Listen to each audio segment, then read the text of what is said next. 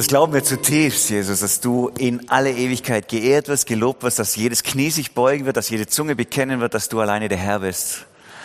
Das glauben wir und wir möchten jetzt schon und hier und heute in dieses Lob einstimmen. Wir möchten nicht darauf warten, bis das alle tun, sondern wir machen das jetzt und bewusst und möchten gerne, dass dein Ruhm verkündet wird und dass deine Ehre vergrößert wird immer und immer mehr. Danke, du bist da jetzt. Und wir möchten dich jetzt ehren mit einer offenen Herzen, mit, mit Wissbegier, mit einer Bereitschaft hinzuhören auf dein Wort.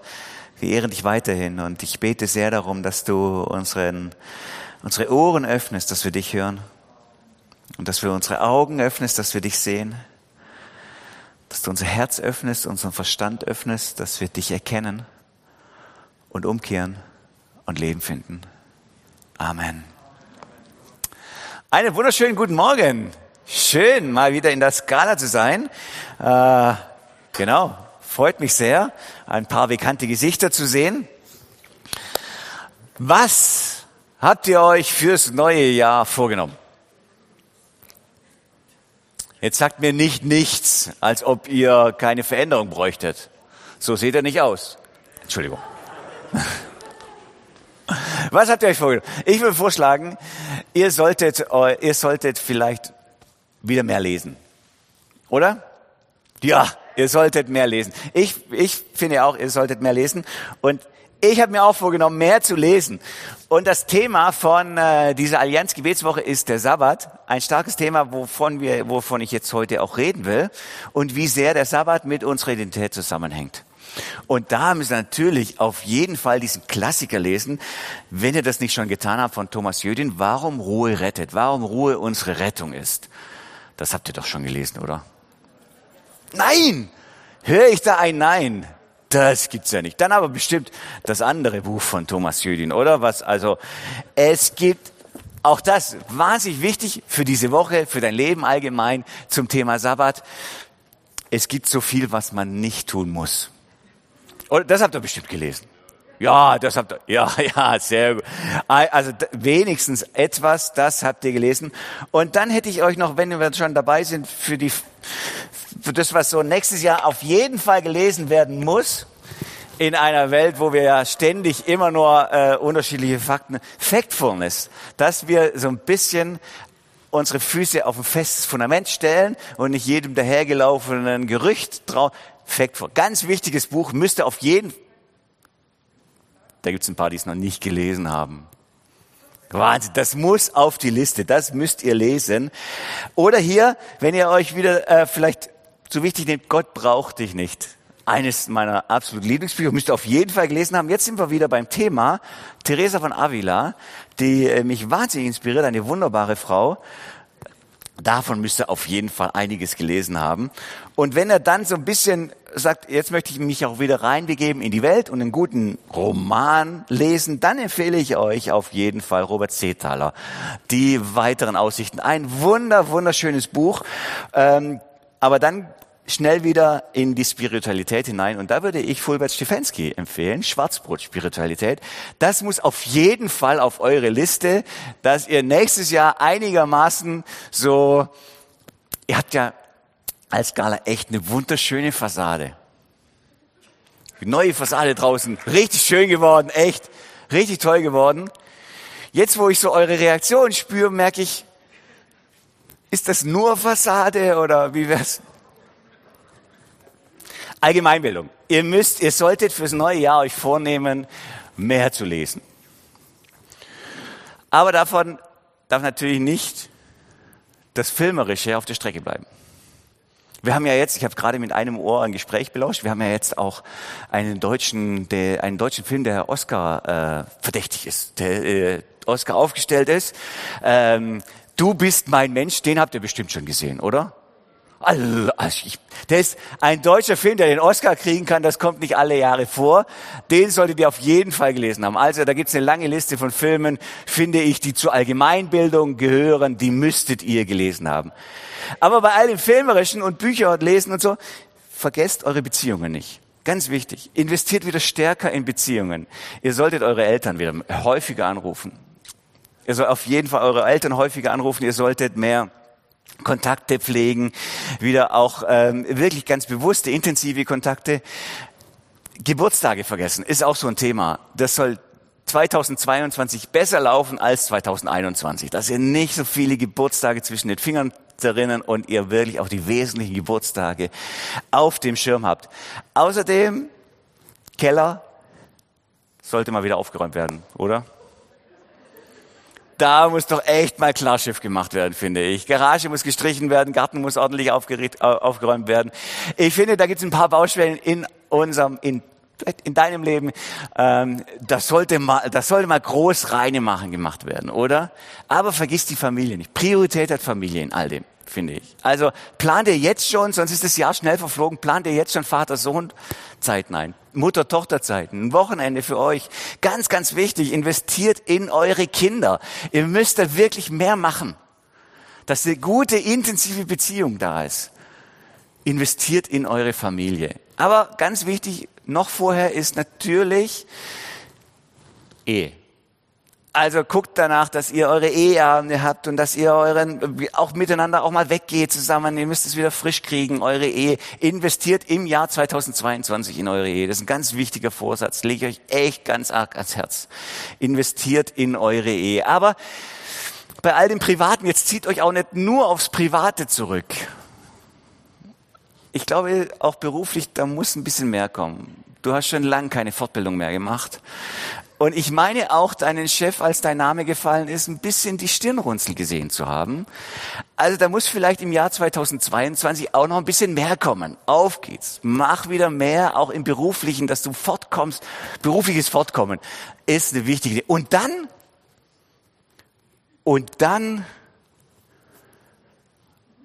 dann muss man ja auch noch, wir sehen es hier an der Wand, wenn es klappt,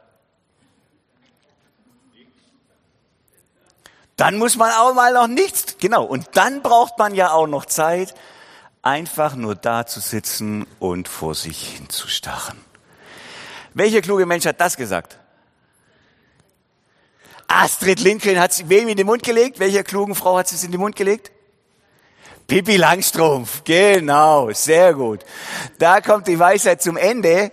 Hier, oh, sogar noch ein Bild hier rein. Jawohl, vielen Dank. Pippi Langstrumpf. Und dann muss man ja auch noch Zeit haben, hinzusitzen und einfach nur vor sich hinzustarren. Das Thema von der Allianz Gebetswoche ist Sabbat. Die Aufforderung zur Ruhe. Jetzt also auch noch das neben der Garage und neben Beziehungspflege und Geburtstag nicht vergessen und beruflich und, und Bücher und Listen und alles Mögliche. Jetzt muss ich, kommt es auch noch auf die Liste. Ich sollte auch noch mit mir ausruhen. Puh, ist das anstrengend. Jetzt muss man also auch noch Zeit haben, einfach nur da zu sitzen und vor sich hin zu starren. Wie soll denn das alles gehen für uns als Schwaben? Jetzt auch noch das als zusätzliches To-Do. Wie leicht fällt euch das? Mal ehrlich jetzt, wie leicht fällt euch das, einfach mal zuzugeben, dass ihr gerade nichts tut? Bei mir gibt es ja sogar den Impuls bei meiner Frau, die eigentlich, ich denke, ich dachte eigentlich, wir hätten ein Vertrauensverhältnis, äh, aber bei mir gibt es manchmal den Impuls, dass zumindest wenn meine Frau gestresst ist und ich trotzdem auf dem Sofa liege und ein Buch lese und sie kommt die Treppe runter, ich spüre so ein bisschen aus der Entfernung ihren Pulsschlag, dass ich äh, zumindest hinsitzen ist, ist jetzt das bessere Signal. Einfach nur nichts tun, das traue ich mir ja nicht mal meiner Frau zuzugeben. Wie leicht fällt euch das, dass ihr zugibt, nichts zu tun? Oder meine, meine, meine Nachbarin, die hat den, den Preis, die in den 60er, 70er Jahren hat sie mir Zeitungsausschnitte, kein Witz, Zeitungsausschnitte gezeigt, wie ihr Garten in Schondorf der preisgekrönteste Garten von ganz Schondorf war. Da gibt's etliche, hat sie, glaube ich, mehrmals jedes Jahr gewonnen. Und bis heute ist da kein Löwenzahn zu finden. Also das ist wirklich ein Top-Garten. Und sie, aber dann ähm, samstags immer voll verschwitzt und den ganzen Tag äh, voll verschwitzt. Boah, es ist schlechtes Wetter und, und, und arbeitet die ganze Zeit am Garten und so. Und dann fragt sie mich, und? Und unser Garten ist so ein bisschen die Gegenfolie davon. Also der Löwenzahn, der liebt unseren Garten. Und so, auch sonst ist jetzt ganz und gar ein Gegenentwurf zu dem Garten da. Und sie arbeitet und, und macht und so und dann fragt sie mich, und was ist echt anstrengend und so, was machen Sie heute? Nichts. Habe ich nicht über die Lippen gekriegt, ehrlicherweise. Da einfach zuzugeben, während mein Garten total chaotisch aussieht und der Garten, Nachbargarten perfekt aussieht und trotzdem immer wieder dran gearbeitet wird, zu sagen, nichts. Oder fällt es dir leicht, wenn ein Freund anruft bei dir und der wartet schon länger auf einen Besuch von dir? Und der fragt dich dann, ja, was machst du denn gerade? Nichts. Ich mache gerade eigentlich nichts. Fällt es dir leicht? Und wenn man eine Auszeit hat, also sich so ein Sabbatical nimmt, ist auch modern, dass man sich so ein Sabbatical nimmt und äh, dann aber, wenn man so, so eine längere Auszeit hat, dann sollte man doch zumindest irgendwie also zumindest kenne ich das, dass dann, dass ich auf Menschen zukomme und sage, ey, und wie war jetzt dein Sabbatical? Und mit, in meinen Augen steht schon die Frage, ja, erzähl mir von deinen großen Erkenntnissen, die du jetzt in dieser Zeit hattest. Also das möchte ich doch, da muss doch ein Ergebnis bei rumkommen. Wenn du jetzt schon ein halbes Jahr lang nichts gemacht hast, dann müssen da aber auch wahnsinnige neue Erkenntnisse da sein, die du mir äh, vorzeigen kannst. Wenigstens der Akku muss wahnsinnig aufgeladen sein. Was wäre das, wenn so eine Auszeit zu nichts weiterführt als nur dazu, dass man Ruhe hatte? Darf doch fast nicht sein, oder? In eine andere Richtung leitet uns Jesus. Und ich möchte zwei Texte heute vorlesen, aus dem Alten und aus dem Neuen Testament, aber wir steigen mal bei Jesus ein, wie er ähm, ziemlich bekannt, in nämlich ein Teil der Bergpredigt, von diesen Themen redet in Matthäus 6. Deshalb sage ich euch, seid nicht besorgt für euer Leben, was ihr essen und was ihr trinken sollt, noch für euren Leib, was ihr anziehen sollt. Ist nicht das Leben viel mehr als die Speise und der Leib mehr als die Kleidung? Seht hin auf die Vögel des Himmels, dass sie weder sehen, noch ernten, noch in Scheunen sammeln, und euer himmlischer Vater ernährt sie doch. Seid ihr nicht viel wertvoller als sie? So seid nun nicht besorgt, indem ihr sagt, hm, was soll ich essen, was soll ich trinken oder was sollen wir anziehen?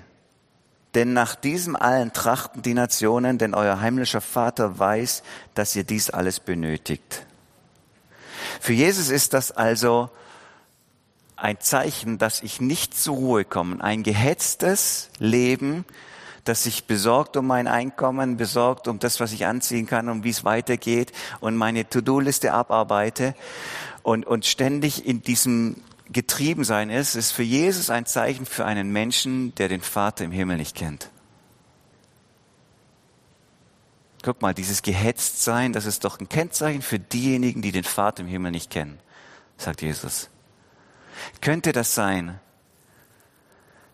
dass Jesus mich bei meinem Ringen um Abhaken von To-Do-Listen und immer weiter getrieben sein und mehr und mehr und mehr und schnell und dass er mich dabei beobachtet und sagt,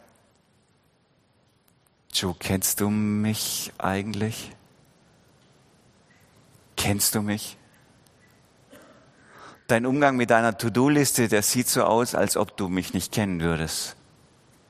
Ein gehetztes, ein ruheloses, ein getriebenes Leben ist für Jesus ein Zeichen für einen Menschen, der den Vater nicht kennt. Und deswegen ist diese Aufforderung zur Ruhe etwas, was sich ja von der Schöpfung her dauernd und immer wieder durchzieht. Und deswegen finde ich es gar nicht schlecht, dass die, dass die Evangelische Allianz in Deutschland das zum Thema gemacht hat für dieses Jahr. Lass uns über den Sabbat nachdenken. Lass uns drüber nachdenken, was es heißt, zur Ruhe zu kommen, was für ein Geheimnis dahinter steckt und wie viel diese Frage mit deiner Identität selber, deinem Selbstverständnis zu tun hat und mit deiner Gottesbeziehung. Es geht also nicht irgendwie um ein, um ein Randthema, wenn wir darüber nachdenken. Ja, wir sollten ja auch wieder ein bisschen mehr für eine Work-Life-Balance ist das ganz gut, wenn man auch immer mal wieder zur Ruhe kommt, sondern es geht um eine wesentliche Frage. Es geht um den Kern meiner Gottesbeziehung die sich genau daran festmacht. Ich möchte einen Text aus dem Alten Testament lesen, wo, wo es genau um den Sabbat geht, nämlich in Jesaja 58.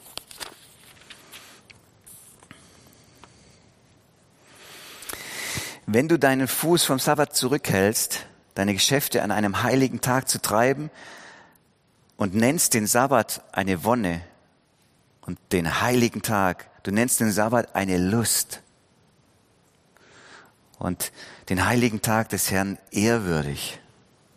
Und wenn du ihn ehrst, so dass du nicht deine Gänge machst, deine Geschäfte nachgehst und eitle Worte redest, dann wirst du deine Lust am Herrn haben und ich werde dich und ich werde dich einherfahren lassen auf den Höhen der Erde und werde dich speisen mit dem Erbteil Jakobs deines Vaters. Ja, der Mund des Herrn hat geredet. Also wenn du den Sabbat eine Lust, eine Wonne nennst, dann führt das dich zum Kern deines Lebens. Ich möchte dem ein bisschen nachgehen, weil ich glaube tatsächlich, das trifft den, den Kern meiner Identität und meiner Gottesbeziehung. Warum, warum ist das so? in der, im Sabbat steckt das Geheimnis des, des Loslassens. Und im Sabbat steckt Geheimnis der Gottesbegegnung. Im Sabbat steckt das Geheimnis des Empfangens. Das glaube ich zutiefst. Wenn wir wieder das für uns vor Augen kriegen, so, dass wir im Nichtstun beschenkt werden, im Nichtstun verändert werden. Dass das genau darin geschieht. Sabbat heißt loslassen lernen. Sabbat heißt los. Es passieren ja viele Dinge, die geschehen nur dann, wenn du nichts tust. Und diese Dinge geschehen genau dann nicht, wenn du aufs Nichtstun verzichtest. Es passieren wertvolle Dinge dann, wenn du nichts tust. Und diese wertvollen Dinge geschehen dann nicht, wenn du aufs Nichtstun verzichtest. Wir wissen das ja so ein bisschen aus aus Alltagsbeispielen so, oder? Wenn, wenn ich denke, oh, wie, heißt die nochmal? Und jetzt kommt sie mir näher und ich komme nicht drauf und der Druck wird immer höher und immer höher und ich sollte eigentlich ihren Namen wissen und der kommt nicht, weil ich so krampfhaft da dran fest, ich muss jetzt dringend den Namen wissen. Während ich dann rauslaufe aus der Begegnung und später und puff, plötzlich ist er wie selbstverständlich wieder da. Oder der Schlüssel, der verlegt worden ist und ich überlege und meine Frau überlegt, vielleicht realistischer. Meine Frau überlegt jetzt, wo ist der Schlüssel, wo ist der Schlüssel? Ich habe ihn doch gerade noch gehabt. Ich habe schon alles durchgesucht. Der Schlüssel ist nicht da. Das gibt's doch nicht. Und äh, plötzlich in einem Moment des Nicht-dran-Denkens, des Nichtstuns, ist plötzlich klar, ah, ich weiß, wo er ist. In meiner Handtasche, wo er ja sonst nie ist, außer täglich. Also da, plötzlich erscheint etwas aus dem Nichtstun heraus, was, was wertvoll ist, was, was vorher im krampfhaften drüber nachdenken nicht da gewesen wäre. Ich kennt das vielleicht auch, wenn wesentliche Mitarbeiter hier ist ein leeres äh, ähm, Keyboard und wir hatten einen tollen Lobpreis. Oder wenn der große, äh, der, der wichtige Chef, der unersetzbare Chef plötzlich über Monate lang krank ist, mit einem Mal kommen neue Kräfte hervor und neue Potenziale erscheinen und plötzlich passiert Neues, was vorher wie blockiert war, was vorher gar nicht auf dem, auf dem Schirm war, dass es sich entwickeln könnte, weil eine Person weg ist. Es passieren wesentliche Dinge, die dann geschehen, wenn wir nichts tun, und die passieren nicht, wenn wir es auf Nichtstun verzichten. Und das ist, trifft auch unsere, meine, meine Gottesbeziehung. Rekreation, Erholung heißt Rekreation. Das heißt, es wird was Neues geschaffen in mir. Ich brauche Veränderung. Ich brauche Umwandlung. Ich brauche diese, dieses, das, das, das, die Person Jesu immer mehr in mir Raum greift, dass ich ein, ein Mensch werde, der Ruhe ausstrahlt. Ein Mensch werde, der einlädt, durch seine Art Jesus zu begegnen. Und da bin ich noch so weit weg und da wünsche ich mir wahnsinnig viel Veränderung. Und diese Veränderung, die geschieht nicht in einem Optimierungsplan und in, in, in, in einem festgelegt, boah, jetzt mache ich das und das und das und das, sondern diese Veränderung nimmt dann und auch dann gerade Gestalt, wenn ich nichts tue. Erholung, Rekreation, Neuschaffung. In mir passiert Neuschöpfung, gerade dann, wo ich nichts tue. Thomas Jödin, sehr zu empfehlen, der hat gesagt, ähm, wenn du deine Lebensauf, wenn, wenn du deine Lebensaufgabe ernst nimmst, aber nicht zur Ruhe kommst, dann nimmst du deine Lebensaufgabe nicht ernst genug. Ich denke, wow, ich habe viel zu tun und deswegen habe ich keine Zeit, um zur Ruhe zu kommen und muss immer mehr machen, immer mehr machen. Und er sagt den richtigen Punkt. Er sagt, du nimmst deine Lebensaufgabe nicht ernst genug, wenn du aufs Nichtstun verzichtest. Und das Gegenteil ist der Fall. Du nimmst deine, ernst, deine Lebensaufgabe ernst, wenn du bewusst Zeiten des Nichtstuns suchst und einhältst. Weil genau hier er in dir am Wirken ist. Gerade da, wo ich nichts tue. Im Loslassen besteht das Geheimnis überströmenden Empfangens. sagt Jesus auch so mit anderen Worten eigentlich in der Bergpredigt schon. Matthäus 5, Vers 5, ganz am Anfang, wenn er die Seligpreisung sagt, da sagt er, selig sind die Sanftmütigen, das kann man übersetzen, denn sie werden das Land erben, das Land besitzen. Und das kann man übersetzen mit, selig sind die auf Gewalt verzichten. Selig sind die nicht zwingen, denn sie werden das Land besitzen, die werden empfangen. Die, die nicht zwingen, die, die nicht sagen, oh, ich brauche das unbedingt, und, sondern die, die sanftmütig werden, loslassen, auf Gewalt verzichten, die werden empfangen. Das ist ein so ein Grundgedanke, der sich auch durch die Gedanken von Teresa von Avila durchzieht. Und deswegen auch ein Zitat von ihr, weil ich wirklich äh, nicht nur spaßeshalber, sondern auch ernsthaft Fan von ihr bin. Die sagt zum Beispiel, der Wille und all seine Empfindungen sollen einsehen. Der Wille und all seine Empfindungen sollen einsehen, dass Gott, dass mit Gott nicht gut gewaltsam zu verhandeln ist und dass unsere Gewaltakte, ich brauche das jetzt, dass unsere Gewaltakte wie große Holzscheite sind, die unbedacht auf das Fünklein geworfen werden und es nur ersticken. Unsere Gewaltakte sind wie Holzscheite, die auf das Fünklein draufgeschmissen werden und das kleine Feuer ersticken. Genau das sagt Jesus. Hey, selig sind die auf Gewalt verzichten, selig sind die nicht zwingen. Sie werden das Land besitzen das Land der Gottesbegegnung. Dort im Loslassen werde ich empfangen.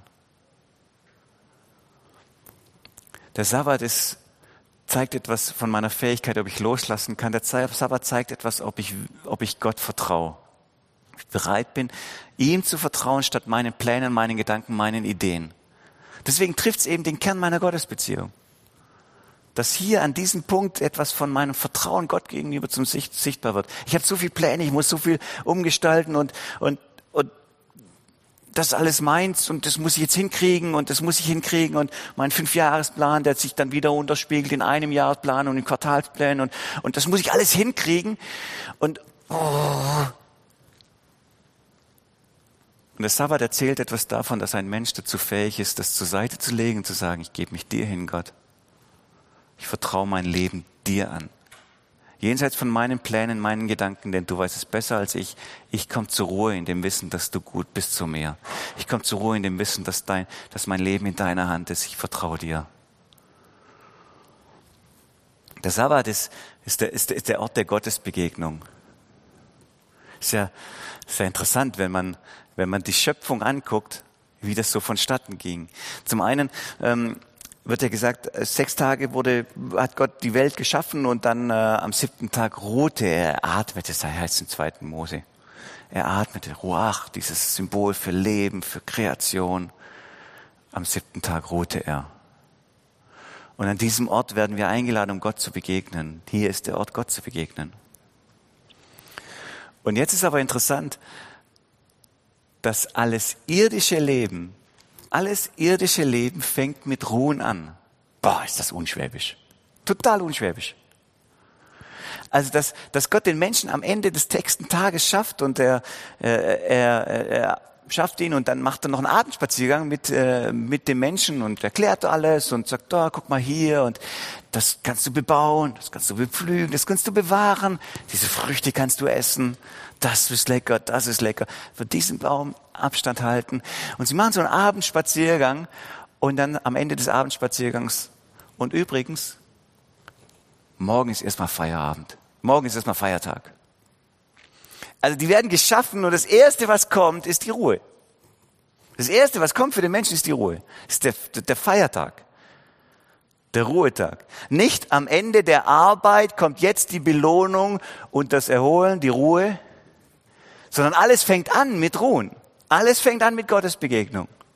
Damit fängt alles an. Nicht am Ende, sondern am Ende von Arbeit als Belohnung, sondern am Anfang des Lebens als heilige Pflicht die Ruhe. So ist das in der Schöpfung schon angelegt. So ist das in der Schöpfung beschrieben. Übrigens, morgen ist erstmal Feiertag. Ha, klingt unschwäbisch, oder? Ich vermute, Gott ist kein Schwabe. Dass er das so rein, reinführt, er sagt, hey, hier kannst du Gott begegnen. An diesem Punkt ist die Begegnung mit Gott. Und damit fängt alles an. Und hier wirst du gestaltet, hier wirst du umgestaltet. Das ist also der, der Ort meiner Gottesbegegnung. Hier finde ich Gott. Und hier finde ich zu mir, zu meiner Identität. Denn die Frage mit dem Sabbat ist plötzlich dann auch eröffnet, was macht denn mich aus als Person? Das, was ich hinkriege? Das, was ich am Schaffen bin und dann tut's mir gut, wenn man in Besprechungen zusammensitzt und sagt, ja, Joe, gib du mal einen Termin vor, weil dein Kalender ist so wahnsinnig dicht und ja, okay, ich guck mal, drei Monate. Tut es mir dann gut? Streichelt es meine Seele? Ich erschrecke manchmal darüber, wenn Leute zu mir kommen und sagen, ich als Pastor, der eigentlich ein ganz anderes Bild vom Pastorendasein habe, offensichtlich lebe ich das noch so noch nicht. Dass ich als Pastor eigentlich ein Bild habe als einer, der bei Jesus ruht.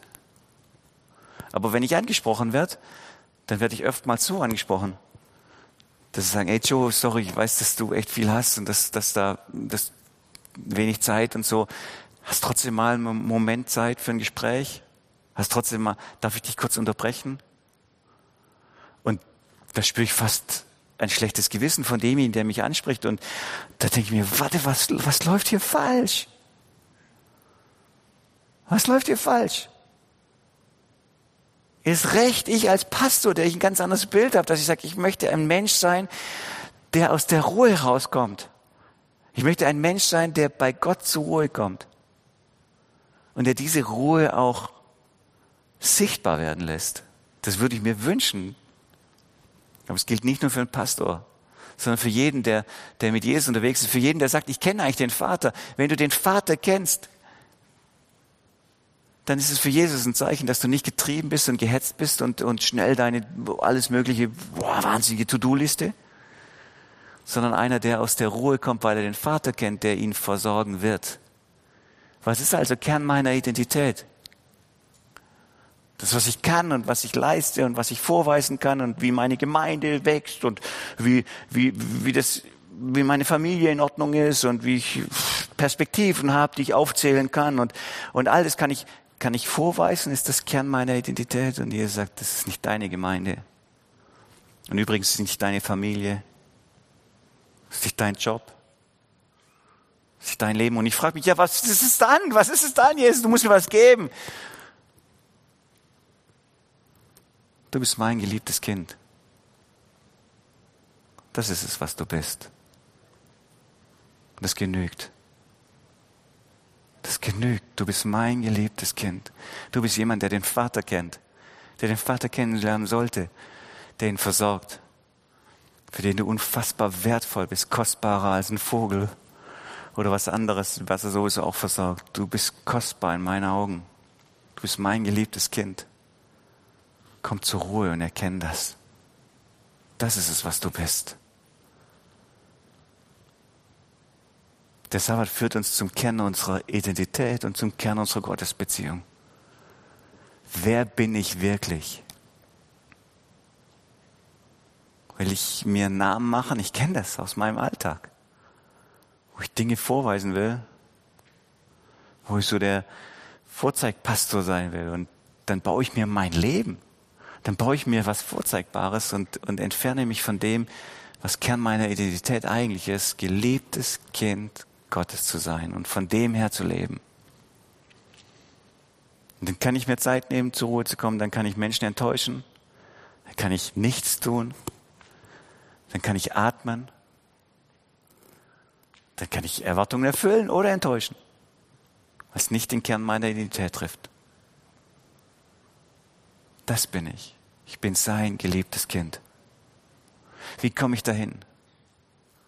Ich glaube, das ist so wie so ein, der Sabbat oder das Ruhen an sich, das ist wie so, und, und, und Identität finden, das ist, das ist, wenn ich weiß, wer ich bin, bin ich befähigt auch zu ruhen. Also, wenn ich dann Grundwissen habe von dem, ich bin sein geliebtes Kind, ich muss nichts mehr beweisen, dann bin ich auch befähigt, das zu leben, was ihn ehrt, nämlich von jeder Arbeit Abstand zu nehmen und wirklich zur Ruhe zu kommen und nichts zu tun.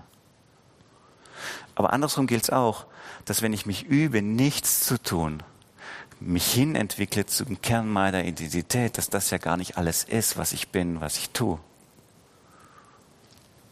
sondern dass da viel mehr ist, sein geliebtes Kind zu sein. Es geht also in beide Richtungen die Straße. Versteht ihr? Aus dem, aus dem Wissen um meine Identität folgt meine, meine Fähigkeit, nichts zu tun.